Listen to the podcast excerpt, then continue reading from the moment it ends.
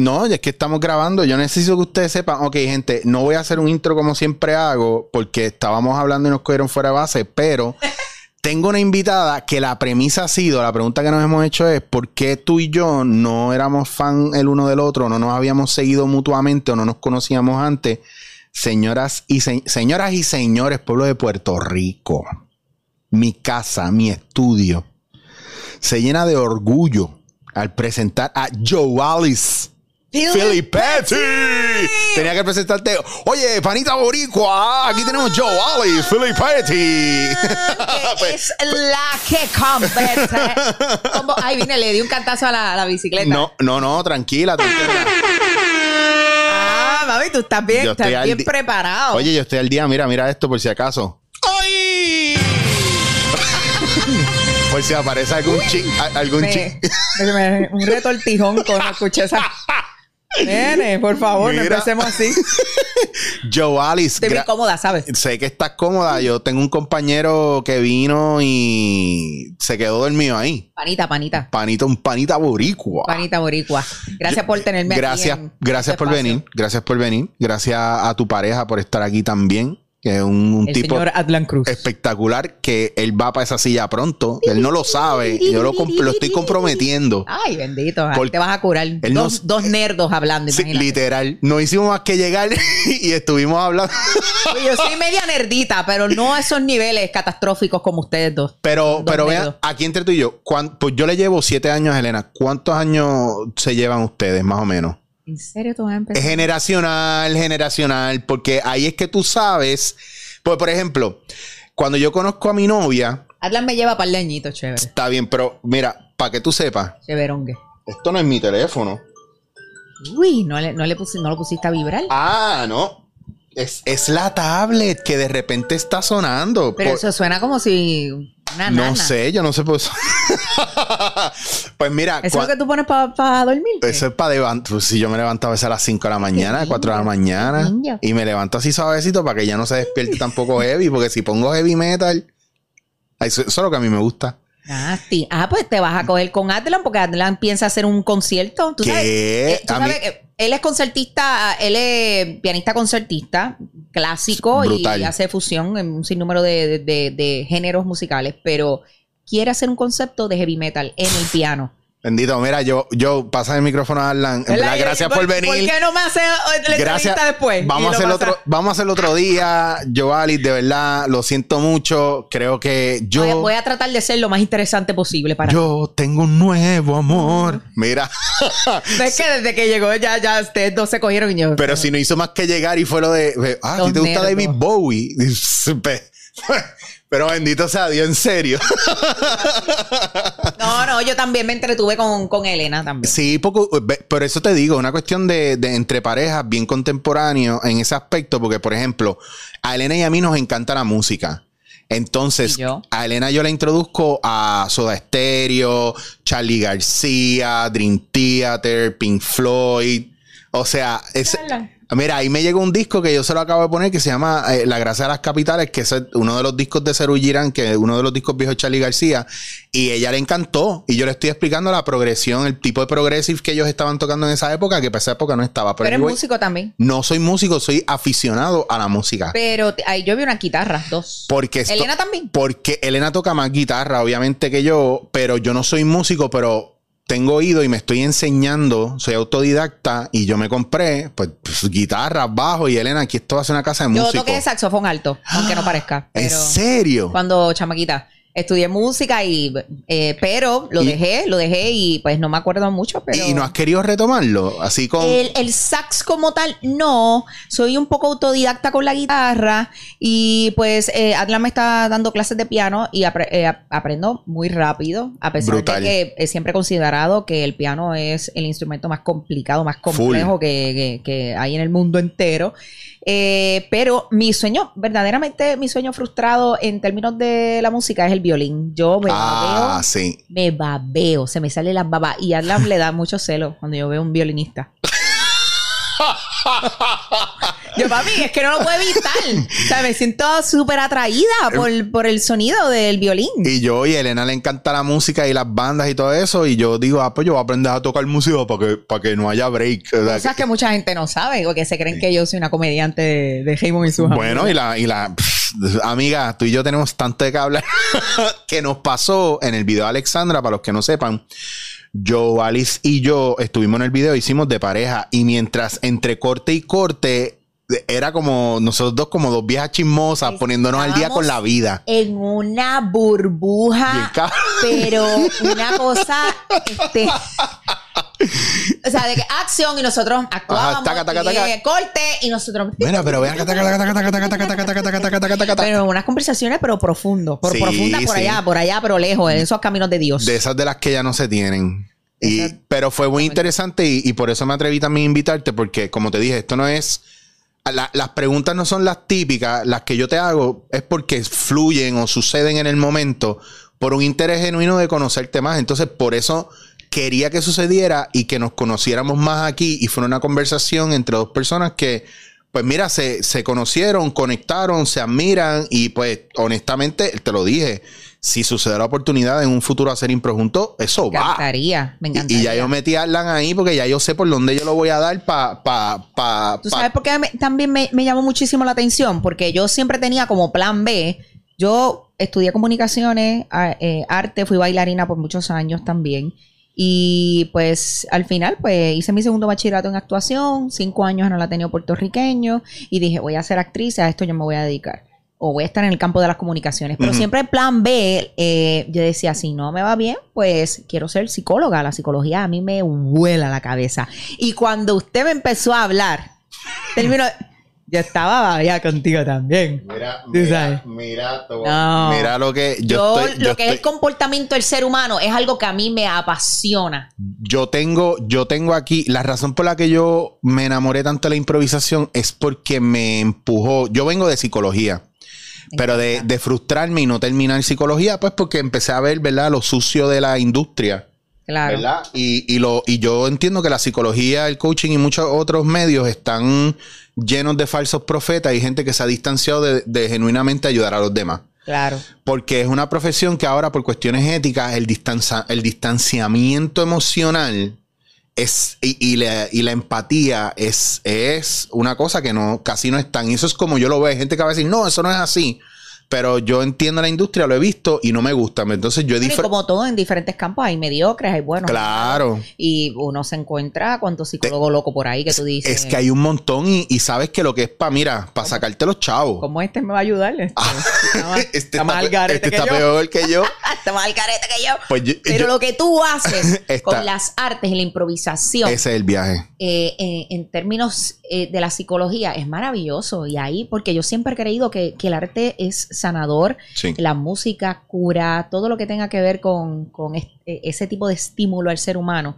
Y, qué pena que, el gobierno, la sociedad a veces no lo vea y cuando hacen recortes, por ejemplo, en el gobierno, lo primero que recortan son las, artes. A mí me parece sumamente absurdo. Es una, para mí, una brutalidad no masiva. ahora mismo dentro de lo que está sucediendo, que todavía no haya una medida, ¿verdad?, efectiva donde nosotros podamos seguir haciendo las artes, pero siguen los centros comerciales abiertos, siguen las campañas políticas, los viajes, siguen los viajes, las reuniones. Ahora mismo están a, capacidad 100%. Los aviones ya no están dejando un, un asiento de por medio no, no. Ahora están completos y tú estás tres, cuatro horas viajando al lado de una persona normal. Y no, expuesto. expuesto y no, y no puedes sentarte en un teatro una hora a ver una pieza.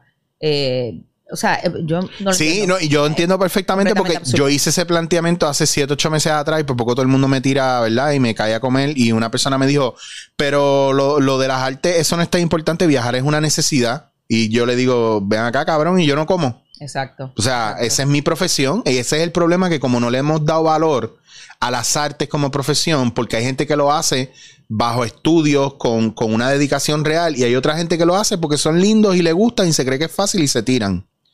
Y yo está bien, yo respeto eso, pero no me jodas a mí que, yo estoy graduado de actuación y dirección teatral, que me fui para Italia a estudiar, que he viajado el mundo entero dando talleres y tú te quieras sentir igual que yo porque no lo eres. Claro. Y yo soy elitista en, este, en ese aspecto, ¿sabes por qué? Porque nadie está cuidando nuestra industria porque nadie la está respetando.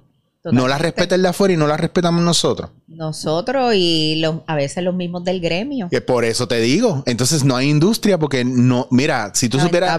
Si tú supieras que hablando con Ricardo Álvarez, ese comentario también salió. Nosotros. Nosotros siempre hemos tratado a lo mejor esto de las artes porque la gente espera que el comediante sea funny, gracioso, simpático, tranquilo. Y eso no es sinónimo de un buen trabajo necesariamente. ¿Entiendes lo que te digo? Entonces, en mi caso, yo creo que con los años me he cogido más en serio mi profesión y he sido más cuidadoso con quién trabajo, dónde trabajo. Olvídate de la calidad. Si yo estoy bien, la calidad va a ser buena. Si a ti no te gusta, pues son otros 20 pesos, no eres el público. Pero hacer cosas por necesidad, como que yo salí de esa parte. Ok. A mí me tiene que gustar lo que yo estoy haciendo y hay veces que yo, estuve temporadas de año, un año completo sin hacer radio y televisión, pero estaba viajando dando talleres. Y eso te apasionaba, te, hacía sentir pleno. Para mí eso es bien importante. Pregunta en Perú en los circuitos de impro por mí, o en Colombia, o en, México, o en Italia, o en Japón. Y los grupos importantes en Barcelona. Ellos, ellos saben quién yo soy. y, es bien bonito porque trabajar más allá. Es lindo, admirable y, eh, es respetable lo que, lo que hace. Porque primero apuestas a, tu felicidad. Cuando uno se siente pleno y uno se siente eh, feliz con lo que está haciendo, pues es porque te pones en, primera posición, que es lo que siempre yo he dicho. A la hora de trabajar, tú, yo no negocio eh, mi felicidad a la hora de trabajar. claro. Pero no, no te voy a negar que he hecho trabajos eh, todos. Por necesidad, por dinero. Eh, todos. Por, por exponer, por exposición. Por claro. Sí, sí, lo he hecho. Y estás en de hecho, yo trabajo, eh, yo estoy en la televisión precisamente porque estaba buscando una plataforma segura que me, que me, diera esa exposición. Claro. Pero yo soy teatrera, teatrera de, corazón empedernida y me gusta la cinematografía y esas son mis dos pasiones. Que la televisión me gusta, me la disfruto porque todo lo que yo hago, yo, yo me lo disfruto porque es que pues, si no partes de ahí, vas a ser un infeliz. Pero es que nosotros, nosotros Igual la radio, me, me, encanta. Como actores, actrices, dramaturgos, etcétera, etcétera, nosotros no podemos juzgar los personajes. Totalmente. Nosotros estamos, ese es nuestro craft, somos un, un canvas en blanco, ¿verdad? Para nos para. Pero me, han tirado, me han, caído chinches por, que trabajar en, la televisión. A mí me da mucha risa porque te, yo digo. Te tiran chinches por, pero algunos amigos teatreros, ¿verdad? Que, Pero si le dan la oportunidad, ellos la ah, cogen. yo se lo he dicho. Ah, pero estás en fila esperando que me saquen para tú entrar. Claro. Pero es que yo no sé cuál pues es la necesidad. El teatro sigue siendo mi pasión. Yo hago teatro todo el año. Hago teatro todo el año. Pero y, me han hecho también el comentario de que, ah, que, que, tú querías ser famosa. Negativo. No. Negativo. No tiene nada que ver con la no Tiene que ver. yo soy, de entrada, de entrada, yo siempre le he dicho cuando yo doy talleres de actuación a mis estudiantes, si usted está aquí porque quiere ser famoso, ya está partiendo desde un punto equivocado. Pero es que eh, tú sabes. vas a ser un frustrado de Eso que tú estás diciendo es la diferencia en la gente que se educó en esto y la gente que se metió free will. La gente que se mete free will en esto, que no tienen ningún tipo de educación en, esta, en estas artes, porque sí, voy a decirlo, si usted no estudió esto, usted no sabe amar esto por encima de la fama y el dinero. Yo nunca quise ser famosa. ah, que la fama llegó por, añadidura. Y las redes sociales. me la pasó, me la pasó brutal porque la gente en la calle me, respeta y, me, y me trata con mucho cariño y me reconoce por mi talento y por mi trabajo, que eso es otra satisfacción que yo lo digo en todas las entrevistas. Tengo esa satisfacción de que la gente no me dice, ah, mira, este, qué sé yo, la de la del culo brutal o la de no, o mira la de las piernotas. No, siempre me reconocen por mi talento, por mi trabajo, por lo que hago, y eso está cool. Y me gusta, y la, la, fama que me ha llegado me, me, me ha llegado por añadidura y está súper cool. Y entonces esa plataforma forma de exposición le he sacado el fruto. Claro. Eh, porque me ha llegado más trabajo. Y esa fue mi. Yo soy una persona bien calculadora, Eric, bien calculadora. A mí me gusta saber para dónde voy, que, y cuando no me siento bien, me encantan los cambios. Me encanta, me fascina. Este. Uy, yo, yo no sé si a ti te pasa, pero estar en un horario de lunes a viernes, el mismo horario, eso a mí me, me pone nerviosa. Yo, no me hagas entrar aquí, por favor. No me hagas entrar a este tema. No me hagas entrar a este tema porque se van a creer que está planificado. Yo necesito que, te entiendas que yo. Me apasionan los Yo arranqué, o sea, en el, el, 23 de diciembre, cuando fue mi último programa en los HP para irnos a vacaciones, cuando terminé la hora machorra, cuando terminé casi todos los proyectos comerciales y de redes que no fueran míos, yo dije, yo tengo que renunciar a todo el año que viene. Y yo arranqué 2021. Eh, mira, Danilo, eh, febrero en adelante no voy a estar. Necesito un break. Y muchachos, ahora machorra, mm, se acabó. No voy a estar más febrero en adelante. Se siente cabrón.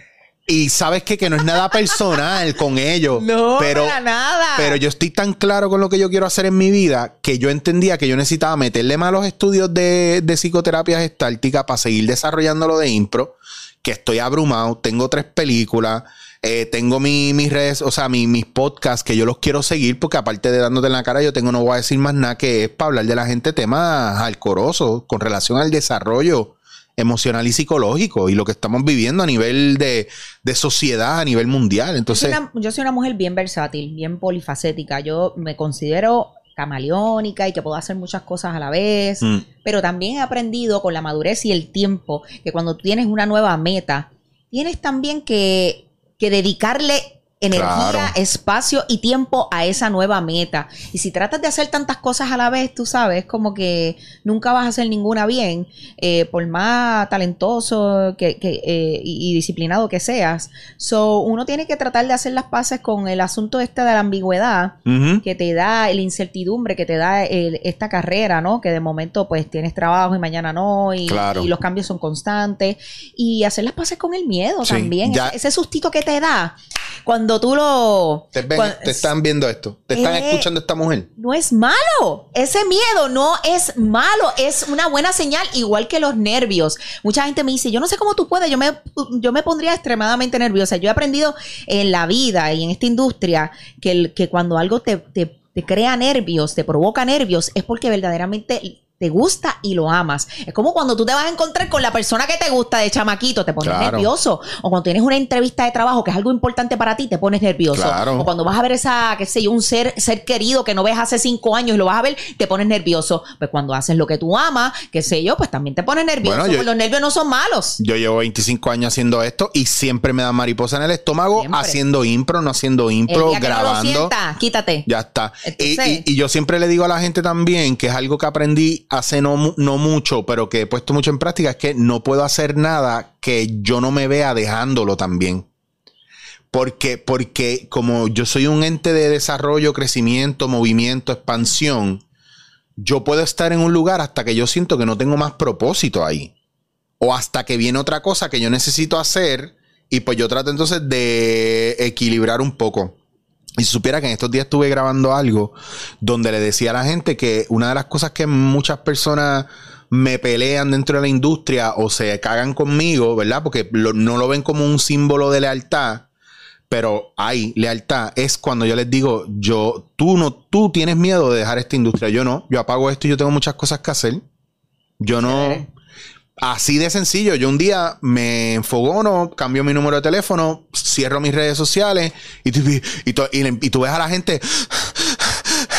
Bueno, yo sé, yo sé tirar el café en una máquina, yo me meto en una cafetería a tirar café y le mejoro el café al sitio más mierda. Lo que hizo ella. En, yo eso lo aplaudí Eso, claro. Yo dije, qué, qué brava, Eso es, eso es como. Valiente. ¿Cuántas veces hemos estado en esa posición y de momento, ay, sé eso es lo, es, es que ese tiene que ser el propósito del ser humano. Eh, tienes que ser feliz con lo que haces. El momento de que algo atenta contra tu felicidad no, puede ser negociable, porque bendito, por eso es que hay tanta gente infeliz por ahí. Bueno, hay. Porque está la salud mental jodida claro, por eso. Mira, Tina Fey, que es una. A mí me da pena. Tina Fey es una de las improvisadoras más duras que, que yo he conocido, visto, que admiro. Y ella decía que empoderamiento realmente es tú decir que sí porque quieres y decir que no sin remordimiento y sin, y sin culpa. Y eso es bien importante porque muchas veces nosotros le decimos que sí a los demás, pero nos estamos diciendo que no a nosotros. Y con los años yo aprendí que si lo que yo voy a hacer por ti no es expansivo para los dos, en algún momento se va a envenenar y no va a funcionar. Entonces yo, yo tengo que velar por el bienestar tuyo y el mío a la hora de nosotros hacer cualquier tipo de transacción o negociación, ya sea que yo te voy a dar una clase y tú quieres hacer algo por mí o yo lo hago, pero estoy claro que yo no que yo no tengo que tú no tienes deuda conmigo. Es como el amor, el amor, el, nosotros yo yo hice un podcast hace años atrás o hace tiempo atrás diciendo que que todos estamos, todos estamos destinados a fracasar en el amor porque no sabemos amar, porque nuestro amor siempre es con condición. Siempre hay una, una condición para. Y tú no lo sabes, pero está escondido. Pues cuando te empiezas a entender eso y a liberarte de eso, que es todo, es otra cosa totalmente, pues las relaciones duran más. No pasa como en esta pandemia que la gente se está matando en la casa. ¿Me entiendes? Porque se, encontraron con eso. Y, yo pienso que mi relación con el arte y con las artes no es lo que la gente piensa que le gusta o no le gusta. Eso es relativo. A mí me gusta lo que estoy haciendo. Pues ya está ah, pero no tienes casi followers. ¿Y tú te crees que a mí me importa eso? Que llegue a quien tenga que llegarle. Claro. Claro. Ya está, pero me siento más cómodo aquí hablando contigo que muchas veces haciendo otras cosas que no me gustan o no me gustaban, ¿me entiendes? Claro. Y a veces la gente como que no lo entiende porque el enfoque de ellos es otro. Ese es, ese es el gran secreto, que la idealización que la gente tiene de cada cosa es lo que no permite que ellos se lo disfruten as it is. Yo, a mí me, a mí me gusta tener un estilo de vida cómodo. Claro. Y, pero me gusta fajarme por ello. Claro. Si bien, trabajadora, fajona, eh, pero no negocio eh, eh, hacer otra cosa que no me haga feliz. Ya está. Y desde niña supe que iba a trabajar en el medio de las artes y las comunicaciones. Y yo te digo una cosa, Eric, yo siempre estuve clara que yo no iba a trabajar en nada, en nada, por dinero eh, que no me hiciera feliz. Lo intenté cuando hice mi primer bachillerato en, comunicación, en relaciones públicas y publicidad. Tuve una compañía de promociones y eventos. Wow. Me fue brutal. Tenía más de 25 empleadas, me reunía con gente bien importante de la industria de la publicidad, con este presidente de, que de, de, aquel, de aquella marca, de la otra, de la otra. Y yo era una chamaquita ahí, bandeándome con todos esos tiguerazos, pa, pa, pa. Hmm. Y empecé a hacer buen dinero. Yo dije, otra, bueno, chavo, yo decía, diablo. Pero ya el, primer año me di cuenta que no era feliz. Yo dije, no, eh, eh, que, mucho desvía, mucho desvía el dinero de, de, precisamente de ese, de ese foco de felicidad. Te desvía completamente porque, pues sí, mano, el dinero también aporta la felicidad, vámonos, no podemos ser tan hipócritas en ese aspecto. Eh, pero no lo es todo. Claro. Y yo cerré mi compañía y mucha gente que me decía, estás loca, ahora es que te va a ir brutal. Y yo, no soy feliz, mano, no soy feliz. Eh, esto no es para mí. Y eso es amor propio. Lo dejé y me fui a hacer segundo bachillerato en actuación y con el dinero que había hecho, eh, de las promociones y eventos, pagué mi bachillerato, era así, mi segundo bachillerato de mi bolsillito, después entré al Teatro Rodante con Dinsaya y me dieron, ¿verdad? Me, dieron la exención de matrícula, pero todo tiene su propósito. Yo tenía que estar ese año haciendo chavito para poder entonces pagarme lo otro y así sucesivamente. Cuando me gradué de actuación del segundo bachillerato, eh, empecé a buscar trabajo por ahí y yo siempre he dado clases de baile siempre, pues estuve más de 15 años bailando. Y me ofrecieron trabajar de mesera en un hotel. Nunca había trabajado de mesera, pues yo no tengo miedo a nada, yo vamos a meterle. Estaba allá en el courtyard de Isla, de Isla Verde, en el área de la piscina. Tres meses. Duré porque yo dije, esto no es para mí. Oye, el trabajo es honra. No hay nada malo con servirle a la gente. Claro. Pero yo dije, yo no me he jodido estudiando para esto. No lo voy a hacer. Pues, ¿qué pasa? Tú sabes que en los veranos, nosotros los artistas trabajamos mucho los veranos en los campamentos de verano. Claro. Eh, aparecen siete campamentos de verano y tú das clase aquí, allá, allá. Y ahí se hace su chavito. Pues de una universidad me llamaron y me iban a pagar cinco mil por tres semanas de, de clases de... Bello. Pero súper chévere. Filete. Y yo dije, eran tres semanas y pico. Y yo dije, ningún trabajo me va a dar tres semanas, tres semanas de vacaciones o de, libre. Claro. ¿Qué trabajo me va a dar eso? Me preparé, hice la carta de renuncia por si acaso, la guardé así en el bolsillito. Le dije, lo voy a intentar, quién sabe. Le digo, jefe, necesito tres semanas y media fuera, a ver si me, a ver si me las da. Y él me hace, ¿qué? Y yo, no, tres semanas libre, a ver si me da, ¿verdad? Si me, si me da ese break. Eh, tres semanas libre. Me dice, yo, Alice, ningún trabajo te va a dar tres semanas libre. Y yo, yo lo sé, mm. tome, renuncio. Y él me dice, ¿pero qué es esto? Y yo le digo, mi carta de renuncia, este, voy a, voy a trabajar un campamento de verano y haciendo lo que me gusta y lo que me apasiona. Además, esto me, me está desviando de lo que yo quiero ser. Muy bien. Y él me dice, ¿qué tú quieres ser? Bueno, yo soy actriz, yo me gradué de actuación y quiero enfocarme porque quiero seguir quiero hacer seguir haciendo teatro que ya yo estaba haciendo teatro profesional y yo le dije y quiero entrar a la televisión porque estoy buscando una plataforma que me dé más estabilidad y más exposición para yo poder tener más más trabajo porque me gusta vivir bien a mí me gusta la comodidad y, me acuerdo que el jefe me miró así como que, está loquilla, Dito. Me miró con penita, ¿viste? Dito. Pero con una penita me acuerdo. Y me hace, wow, ¿tú sabes cuánta gente mataría por este trabajo? Porque yo hacía chavo ahí, se hacía la propina nada más. Los hoteles se hace billetes. Sí. Bien brutal. Sí. Eh, ¿Tú sabes cuánta gente mataría por este trabajo? Y yo, yo estoy agradecida, no me malinterpretes, pero no soy feliz. Esto no, esto no es para mí. Nada, este, mientras tanto, pues yo tengo mis sueños y yo le hablé así con esa, esta línea de soñadora empedernida. De película. De película. Tengo mis sueños, me traje en la televisión, voy a hacer esto y lo otro, voy a hacer el cine. como a lo, como al año. Entré a Telemundo. ¡Wow! ¿Y quién fue la, primera llamada que recibí? ¿Quién fue? Él te llamó. que te vio. Me vio en los periódicos con el elenco de Raymond Arrieta y ese corillo wow. gente, René Monclova y esto y lo otro. me vio en los periódicos y me llamó. Y me dijo, te estoy llamando porque, primero para pedirte disculpas porque yo te confieso que fui incrédulo contigo cuando me hablaste. Me has dado una pescosa. Te felicito, de verdad. Siga para adelante y mucho éxito. Y fue como una satisfacción. Yo dije, wow.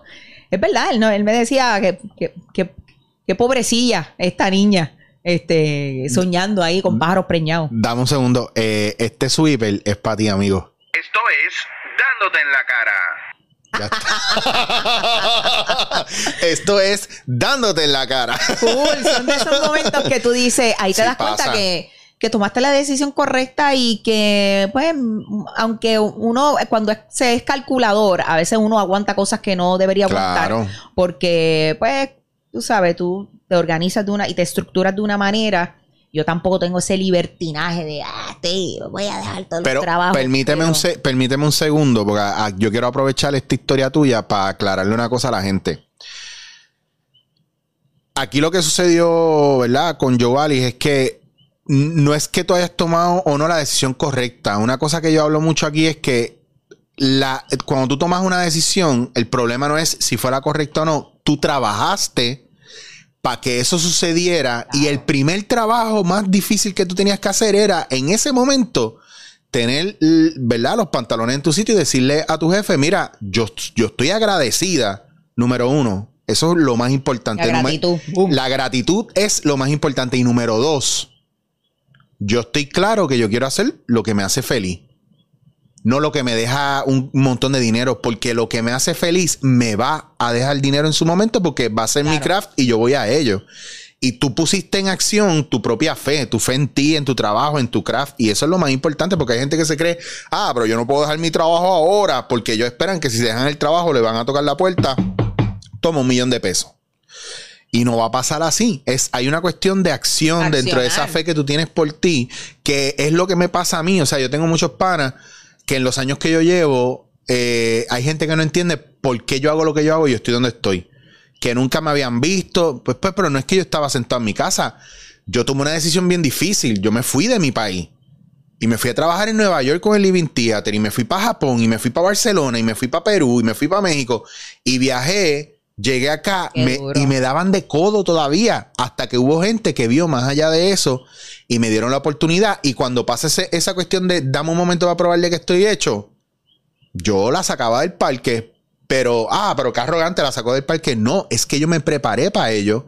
Me dieron el break y yo le metí. Yo no fui nada. Siempre, siempre me han hablado, no, Chicho, es un duro en impro. Siempre, o sea, que tiene, tiene ya e, esa, ¿no? Eh, ese, por, decirlo de esa manera, ese, ese sello, ese título, ¿no? Eh, que, ciertamente has trabajado eh, en lo que es impro, siempre sale a, relucir tu, nombre. Y te puedo contar un secreto de eso. Hubo un momento donde yo detuve a la gente y no dejé que me dijeran ni actor, ni comediante, ni stand-up comedian. yo llevo 20 años trabajando la impro y la gente cuando me decía, ¿cómo te presento? Yo como Chicho. Ah, ok, actor, comediante. No. Si me vas a decir algo, actor improvisador. Actor improvisador. Y cuando yo empecé a marcar eso, la gente me empezó a conocer como improvisador porque yo, le, yo decidí que yo le iba a hacer honor a algo que mucha gente me decía, la impro, la gente no entiende eso aquí. impro. Un miedo y un respeto. Papi, eso nadie te va a comprar eso. Dios mío, yo le tengo terror a la impro. Y si tú supieras. Y si tú supieras, y te voy a decir lo mismo. Pero te dije que en la comedia del arte me iba cabrón con la, con la improvisación. Pues le dije. Pero quizá porque estaba detrás de una máscara y no era yo. Pero le dije a Ricardo Álvarez lo mismo que a ti. Ricardo me dijo la misma mierda. No, que yo impro le tengo un miedo con todo el bagaje que ustedes tienen como actores y actrices. Eh, con Arlequín me iba pero es que si ustedes tienen lo que hace falta, yo lo único que tengo que hacer es darle unos ajustes para que sepan el lenguaje de la impro. ¿Y tú que lo mezclas tanto con la psiquis? ¿Sabes lo que me está pasando? Y yo ahora cuéntame, una consulta contigo. Cuéntame, cuéntame. Este de paciente a de paciente a doctor. cuéntame. Estoy teniendo problemas con mi memoria. ¿Tú crees que la impro me pueda ayudar? Eh? La pregunta es cuando no he ido a ningún doctor a hacerme ninguna prueba. Tengo problemas con, con la memoria, pero con eh, eh, a, corto plazo, vaya, que se, me, que se me olvidan palabras estúpidas y básicas. Se me puede olvidar que esto se llama botella. Y yo, y yo le digo, Arlan, bendito. Papi, este, ¿cómo se llama esto? Y él, ¿pero qué? yo, papi, esto, esto. Y él me dice, la botella. Yo, la botella. Eso, eso, eso, eh, a mí, yo te voy a ser bien honesto, es que a mí me pasa igual y no tiene que ver con... ¿Qué es la edad? No, no, pues si tú no, tú no llegas a 40 años, ¿verdad? no, para nada. Tú, tienes como que, como que 39. Unos Tampoco, estupidito. Estupidito. Pero no, pero no tiene que ver con eso. Y siento que estoy perdiendo vocabulario porque me ha pasado que cuando estoy hablando normal, normal, normal, las palabras no me llegan. Tú, porque te, porque tú, tú, tú cuando te quedas así en vano es que tu, no es que tu mente se va en blanco, tú, al contrario, tu, tu, proceso creativo, eh, tu cabeza va trabajando 800 temas a la vez. Entonces tú tienes, es como... Lo que desespero. No, lo que pasa, te voy a decir ahora, y esto yo, que la gente entienda que yo me estoy emocionando con todo lo que estamos hablando porque la realidad es que tú y yo no nos conocemos. No, no, no. tengo una amiga enfermera que, lo, que me compró un libro de sopa de letras y me dijo, esto te va a ayudar a ejercer, ¿no? Eh, a darle ejercicio, a ejercitar eh, la memoria. Es que no estamos, lo que pasa es que no estamos groundeados porque estamos en 20 cosas a la vez.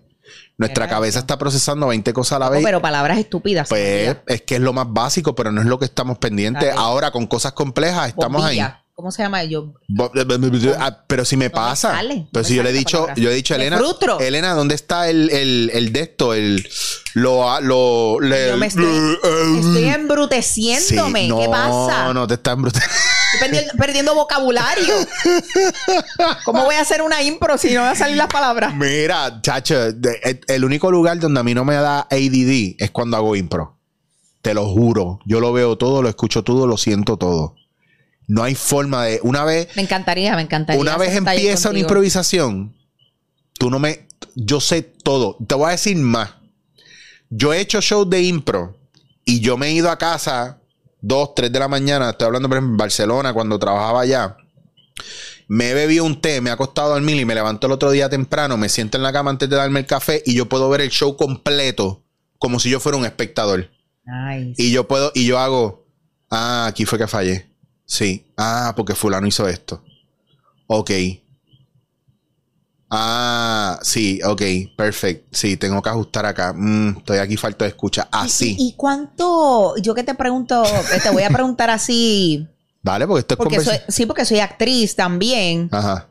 Y a veces la técnica contamina el proceso. Mucho. ¿Cuánto tú permites que la técnica de improvisador contamine tu proceso orgánico dentro de del momento. Pero sí, lo único que hay en la técnica de improvisación es la escucha. La escucha. Es la escucha. Tú tienes que escuchar y tú vas cayendo.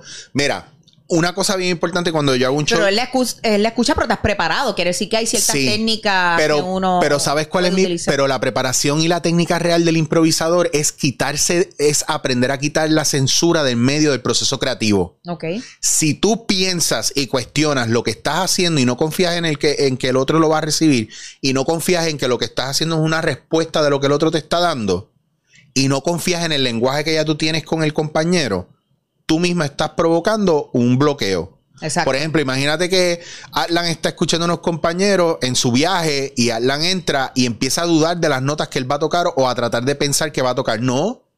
Él está montado, él sabe la métrica de, donde están montados y él ya entonces ya sabe para dónde él va, va, a correr en el piano porque ese es su craft. Claro. Él no puede dudar nada más de que él sabe dónde está cada tecla, dónde está cada tono, dónde está cada acorde. ¿Cuál es la regla número uno que no se puede hacer a la hora de improvisar? Lo primero que tú no puedes hacer es meterte en tu cabeza. Tú no puedes pensar. O sea, que hay una libertad desmedida. Sí. Del, Qué lindo. Bueno, sí, es que yo lo hacía. Pero es que es así. Yo lo hacía en Comedia del Arte, vuelvo y te repito, cuando hacía Arlequín, a mí me fue cabrón. Si yo te digo a ti ahora mismo, si yo te digo a ti ahora mismo. Yo era libre con Arlequín. Es que, es que tú, tú misma desarrollas eso, pero tienes que escuchar. Tiene unas características tan básicas, básicas y, geniales, porque eh, características eh, de, de niño. Era un niño, mm. ingenuo, glotón bellaco, eh, pobre, espontáneo, feliz. Eh, y ahí, y ahí, y claro, entonces yo te veo en eso y te y veo que te identificas tanto con eso. Mi, pieza favorita. Una cosa. Mi pieza favorita en la vida, en la vida, de eh, mi ópera favorita es Ipaliachi de León Cavallo, que si tú estiras la mano, vas a sacar el disco ahí, estira la mano. Nice. Es, ese disco es Ipaliachi de León Cavallo. Nice. Ah. Y esa es mi pieza favorito. Y, y, el, y, lo, y lo primero que tú oyes en esa obra son los arreglos de cuerda. Y es como casi como un estruendo bajito que va creciendo y, automáticamente a mí me rompe completo esa pieza porque mi papá era tenor y cantaba y eh, su personaje era Canio y yo nunca lo vi, pero lo descubrí años después, otra historia que tengo y es una de las cosas más espectaculares que, yo comparto. Y si te das cuenta los personajes tienen las características porque son basados en que si Colombina, el Lequino, eh, basado y si ves atrás cuando miras los personajes te dice quiénes son los personajes y, quién es cada cual, qué personaje de comedia del arte está representando cada cual. Y la comedia del arte es la base, ¿verdad? Que conocemos nosotros de la improvisación. Sí, totalmente. Full. Entonces, eh, es un proceso de preparación bien brutal. No, sí, no. Si aquí lo que vemos son un chorro de bruto. la comedia del arte eh, definitivamente es, la libertad desmedida al cubo. Yo siempre... Por eso es que me lo disfrutaba tanto. Obviamente eh, estaba detrás de una máscara y eso me hacía sentir más safe. Claro, porque tú, tú adoptas, ¿verdad? Pero hacer de hombre también era una cosa, era una cosa maravillosa, ese de, doble total y, Pues imagínate en impro que puedes hacer lo que tú quieras. Que yo conocí la impro porque el teatro, para esa época yo tenía dreadlocks y, el, y me daban de codo los directores. Tú no puedes, tú tienes que cortar el pelo porque si no, no van a haber personajes para ti en el teatro. me acuerdo de ti con el, los, los dreads. ¿Habrás visto una foto? ¿De dónde tú te acuerdas de mí con los dreads? Me acuerdo de ti. Una foto será. Ah, eso fue, va, el, el, el chiste malo. Va, la película de Yankee. ¿Y ahí? pero yo empecé, cuando yo empecé en teatro, yo tenía dreadlocks, pero súper largo. Entonces, claro, que donde, donde el teatro me dio limitaciones, la impro me dio libertad. Claro. Porque era mi responsabilidad hacer que la gente viera lo que yo estaba viendo. Y la única manera en que la gente veía lo que yo veía era si yo estaba comprometido con lo que yo estaba pintando. Entonces, eso es una, una parte importante. La duda en escena genera duda en el público. Eso es lo, de lo primero que yo enseño en mis talleres de, actuación, definitivamente. Pues imagínate si tú eres la puppet master en un show de impro donde tú decides. Eh, David Mamet decía que tu trabajo en escena era hacer que el público ejercitara las emociones, no tú ejercitar tus emociones. ¿Cómo tú haces que el público ejercite las emociones? verdadero y falso David Mamet, asignación Corillo, tienen quiz la semana que viene. Verdadero y falso de David Mamet es un libro que usted tiene que tener si usted quiere entender el trabajo escénico. Gracias. Brutal, brutal. Y es una cosa espectacular porque tú te dejas llevar de esas cosas y te disfrutas más lo que estás haciendo. Yo siempre le digo a mis estudiantes con una determinación así, los miro fijamente y con una pasión así, les digo, si tú no te lo crees, nadie te lo va a creer. Muy bien. Nadie. Sigue yo.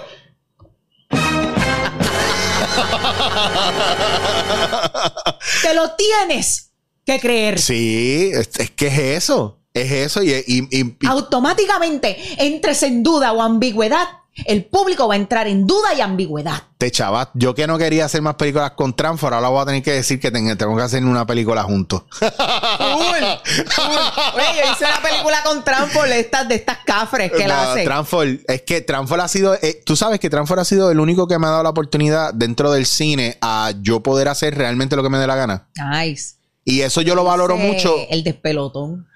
Pero ahora la cosa ha cambiado porque Transfor está, ¿verdad? Gracias a Dios, tú sabes, Transfor y yo tenemos una buena comunicación. Él me escucha, yo lo escucho. Eduardo es un tipazo. Nos vamos miti miti. Un tipazo. Y cada vez que aparece una idea nítida, él me dice, está bien chido, vamos a hacerlo, vamos a hacerlo. Él, ha evolucionado sí, la cafrería. Sí, él quiere salir. Yo lo digo, yo digo, oye. Lo que pasa es que si la gente lo sigue comprando y a él le encantan los chavos, pues, pues va a ser películas cafres. Pero si, si la gente le apoya a las películas que empiezan a tener un tonito más serio, pero que no tienen que ser aburridas, él se tira, él se tira, pues si él, él está loco con, todo lo que estamos haciendo, hay cosas bien nítidas. So, eso está cool como experimento y es un fajón y no deja de trabajar. Totalmente de acuerdo. A diferencia de otra gente que está. Estoy loca por volver a trabajar con él. Transform. Y no, él, hace poquito me escribió y me dijo, mira, creo que tengo algo para ti. yo, dale, estoy, Oye, estoy y, lista, estoy ready. Y estamos cómodos a 3.500 pesos el día, cabrón. Eso no te lo cobra ningún actor aquí. Oye, no te voy a cobrar lo que me pagaste en aquel momento, este... Empieza a guardar el púa para pagarnos nosotros, pero no te vas a arrepentir. Totalmente. Oye, esa, esa pendeja de que la gente te paga si eres famoso o no y no importa un bicho, perdón la palabra. Sí, tú puedes decir eso ahí que la, tú puedes, digo, yo no No importa. aquí esto es esto es al cual, pero no importa un carambas. Oye, dime hasta esa parte. Mira, mi mamá, mi mamá habla hablamos malo. De, hablamos de y se me salió esa palabra. No, imagínate, que despelotón. que no, no importa, no importa un carambas tu estudios, tu entrenamiento, tus años de experiencia. No, y si saca el resumen, tú eres un guillao. Eso, no, vale madres. Pero eso ¿por qué pasa? Porque nosotros mismos nos respetamos nuestra industria. eso a mí me indigna. Pues. Me, me, me, ¿sabes? Me, me duele. Porque tenemos miedo de decirle a la gente. Porque estamos en un país donde es importante y necesario que la gente crezca en el autoestima y se dé valor. Ah, pero no te valores conmigo. Conmigo no te puedes valorar, porque yo sí te puedo dar la, la estasajada del mundo pidiéndote que me trabaje 80 horas al día, 20 días de filmación, te voy a dar 100 pesos por día. Y la falta de equidad eh, por el género también. Pero, a mí, amiga. amigo. Amiga, en serio vamos a entrar, vamos a cerrarlo aquí bonito y después venimos en otro día Está bien. Y hacemos, ¿verdad? Porque a veces yo tengo dos o tres invitados y, hacemos la mesa redonda de esto. A mí me, a mí me sangra, me sangra. No. yo, definitivamente. ¡Wow! Son temas que a mí me, me, apasionan y me afectan porque lo he pasado claro, por años. Y sabes qué? Por años. Siempre, siempre tengo como esta batalla constante. Siempre esta fatiga, esta fatiga de uno como artista, como actor, como mujer, de tratar, de tener todo el tiempo que darse a valorar y buscar que, que, tú sabes que, que, que te validen. ¿Por qué tengo, por qué tengo que, que buscar que me validen? Tú no es que tú no necesitas buscar eso, ese es el gran tengo problema. Tengo una preparación, tengo estudios, este, soy actriz en entrenamiento, eh, tengo dos bachilleratos, hice cinco años en el Ateneo puertorriqueño, 15, 15 años como bailarina, este, estudié música, clásico, danza, este, un sinnúmero de talleres de cinematografía. Eh, no, ¿cuántos años llevas como figura pública? Déjame ver tus redes. Tú me puedes mandar tus redes sociales para ver, para ver tu, para ver tu, ¿verdad? Tu, tus stats, este, cómo estás de rage, de engagement. No, o, pero. o saber que, que, estás haciendo el mismo trabajo que tu compañero actor, que es, que es varón, y saber que él, que él cobra el doble que tú. Y tú. Pero, va, pero sabes que esa es la misma gente, Joe, Joe, Joe, esa es la misma gente. Estoy, loca por ser millonario. Esa es la misma gente. Escúchame, esos son lo que tengo adentro en mi corazón. los mismos mamagüevos que se ponen a tirar posts de equidad, Black Lives Matter, pero vamos a ser hijos de puta contigo, con todos los cabrones productores racistas que hay aquí, misógenos, sexistas que hay en este país. Y ¿sabes lo que me ha, me ha liberado un poco de todo ese entorno? Que no me ha dado miedo de decírselo en la cara, porque a mí, desde que yo tengo 17 años, a mí me están diciendo que yo nunca voy a lograr trabajar en los medios. Y mira dónde yo estoy parado. Bravo, amigo. Porque no hay break. Y yo soy, y ojo, tú eres mujer. Y contigo, y contigo hay una pendeja también. Pero yo soy gordo, yo soy balbú, yo soy calvo, yo tengo cosas en mí que no me permiten físicamente hacer otras cosas porque a mí me han limitado toda la vida porque han querido limitarme. Que hasta, hasta directores de casting han dicho que yo ni hablo inglés para no darme una oportunidad en las 200 mil películas que han venido a Puerto Rico. No, y ahora que estás más delgado, ahora no te dan el papel de, de gordito porque ese era el estereotipo. Así que el trabajo se lo genera usted. Nunca dependa de nadie para trabajar. Y el que no lo quiera, que se mame un bicho. Yo soy así aquí, sorry, es que mi público está le gusta. Está perfecto, está perfecto. Le gusta el cantazo duro. Yo, a mí me gustan las malas palabras, me fascinan. Las malas palabras son malintencionadas por los seres humanos. tú, sabes, tú sabes lo que pasa, que yo aprendí con, con Anthony La puñeta es lo que tú te pones en el Ah, y, los españoles lo pueden decir y nos encanta la serie de los españoles hablando mierda. Es un, insecto. Y nos encanta ver a los españoles y otros países. ya está. Yo no tengo que decir nada, si ella, está clarísima. Pero pues tú sabes. Pero es que a la gente le gusta que afuera lo digan, pero tú no lo puedes decir. Exacto. Lo malintencionado, pues se lo da a uno, definitivamente. ¿Ves? ¿Ves que yo no soy el único, cabrones? Y, y ¿ves? ¿Tú me entiendes? Porque ustedes se encojonan conmigo. Y empiezan a lloriquear aquí los cuatro pendejos que lloriquean aquí. Y mira, lo está diciendo yo Ali Filippetti. ¿Ah? Del programa que a ustedes les gusta, que ustedes son fanáticos de ese programa, pues, pues díganle algo a él. ¿Por qué no le van y le escriben a las redes y le dicen algo a él? ahora, van, ahora van a las redes a explotar. Con... te van a explotar si ellos te aman y te adoran. Lo de Paca, acuérdate que yo soy gordo, tú eres nena. No, pero pues, Oye, yo también he, vivido esta presión, esta presión. Gracias a Dios eso ha ido como que mejorando un poco, pero la presión de que siempre a la mujer se le exige el doble y el triple en términos de imagen. Eh, Chicho, yo esto también lo he resentido mucho.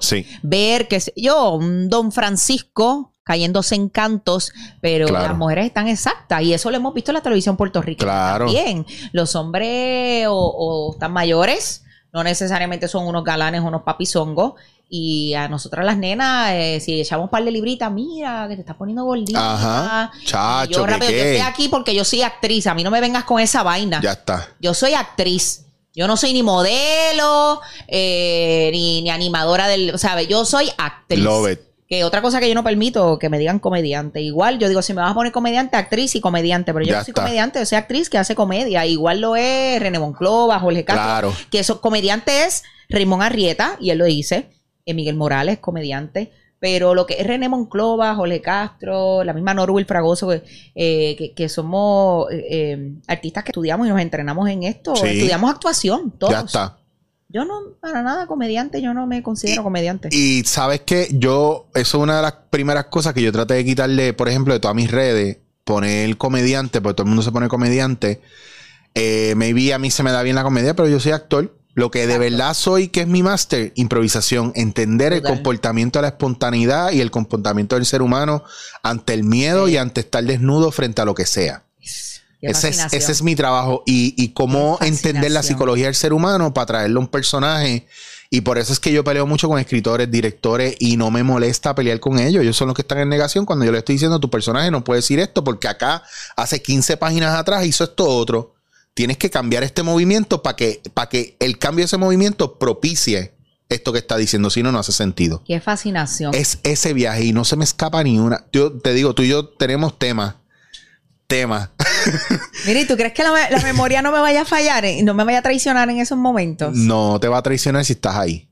Ya. Porque ahí no hay memoria que valga. Si estás ahí, es acción, reacción. Tú sabes que en la radio a mí me ha ido súper bien eh, en Sal Soul, eh, que de hecho eh, me parece fascinante la oportunidad de poder hacer, hacer consola. Y qué loco, porque yo te iba a decir que me hablara de esto para cerrar, de radio. Ah, pues cerramos con esto. yo llevo dos años en Sal Soul, pero antes Eh, eh, estuve en Fidelity, en Mix 107.7, dando bandazo. Igual antes de yo estar en Remo y sus amigos, yo estuve en, Univisión. Me fui del cuerpo de bailarinas de Héctor Marcano. ¡De qué suerte! ¡Que caiga el confeti! Que confeti! y nos escupían.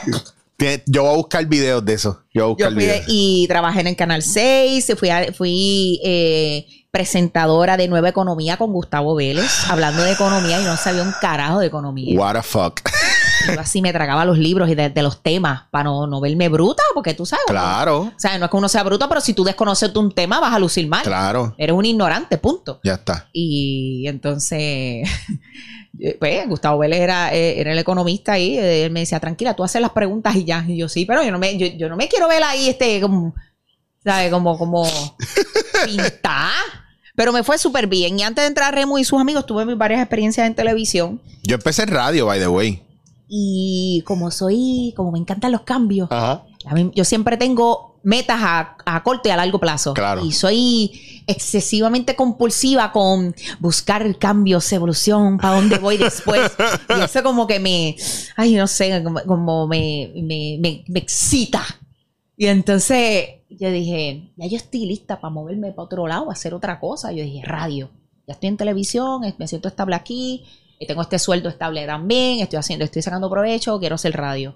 Y eh, entré a Fidelity con Nelson Bermejo, y de ahí me ofrecieron un Sal Soul de 10 a 1, y me dijeron, pero no hay chavos para programador, estamos buscando a alguien que se atreva a hacer la consola. Sola, y pa, pa, pa, Muy bien. Y yo dije, entréname, y yo lo hago.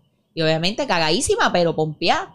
Eh, una semana de entrenamiento, ya los tres días yo estaba ready. Y tú sabes. Pam, pam, pam, pam, pam, pam, pam, pam, fue lo que me ayudó a mí?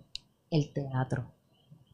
El teatro, cuando hice el teatro rodante eh, eh, producción, me, me, tocó hacer, me acuerdo, lo, la, la musicalización de una de las piezas que hicimos en el rodante y tuve que trabajar un poquito con la consola, además del timing de la radio, que es muy particular diferente al de la televisión, diferente al del teatro, porque yo amo las pausas, pero en televisión las pausas son terribles. Claro. Y entonces, pues tú sabes, tú tienes que aprender a ser versátil y tener esos diferentes matices, esos diferentes. Y en radio las pausas son bache. Eh, no, es una pausa de un segundo, es una eternidad. Es un año. ¿Sabes? Que todo es. Eh, que es la que con Bocorilla. Estamos aquí en el 99.1 metro, 100.3 oeste, 101.1 área sur. Esto es Montala con Joali Filippetti y Sal Soul, la única emisora que te pone a gozar. Zúmbalo, ahí tienes el gran combo de Puerto Rico. Nos fuimos, Corillo, dale. Y entonces haciendo la consola a la vez, eso me, encanta. Y yo dije, wow, este timing es bien parecido al teatro. Eh, es bien específico y, me apasiona. Hacho, yo tuve, yo tuve una persona que me estaba haciendo Master Control en un programa que yo tenía de reggae, que lo estábamos pagando nosotros, y hubo al tercer programa yo le dije, mira viejo, yo te quiero mucho y tú eres muy simpático. Pero yo necesito hacer la consola porque yo necesito el timing mío. porque yo no puedo ver con el timing. Amigo, tiene un chiste y te tira, te tira la risa un segundo después. Eso no sirve. O, anunciar la canción y hasta que sale la canción y es lo peor del mundo. de verdad. Tiene que ser con una fluidez y que, que la canción que vas a presentar ya vaya entrando bajito, en fading. Y, así. O sea, es como que. Tú sabes. Es, una. Es, mágico. Entonces es mágico porque el público solamente tiene tu voz para conectar contigo. Entonces no tienes tu cuerpo, tu body language, no tienes tu, gestualidad, eh, solamente tienes la voz. Y a mí me parece sumamente poderosa la radio. Pero te reconozco que ya estoy lista también para moverme a hacer otras cosas. Y tengo unos proyectos en mente. Estoy planificando unas cosillas. Eh, me gusta, me gusta eso. Voy a hacer música, te lo voy a decir aquí. Lo estoy haciendo calladito, pero voy a hacer música urbana. Espérate, esto amerita un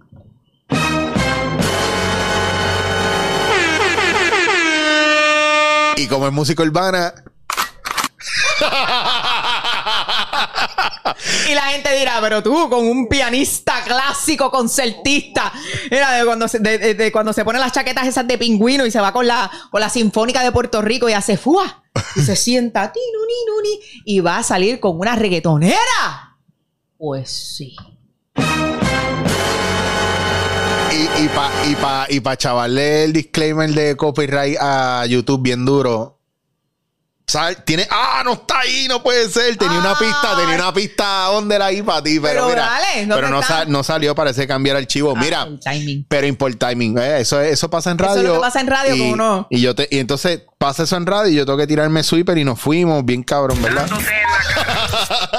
Yeah. Mira, pues Joe, gracias por venir, de verdad, ti, de corazón te deseo lo mejor. Este, bien importante que se repita. Adlan está chavado, tengo temas como Chopin, Uy, Dios mío. Opus 64, mi pieza favorita.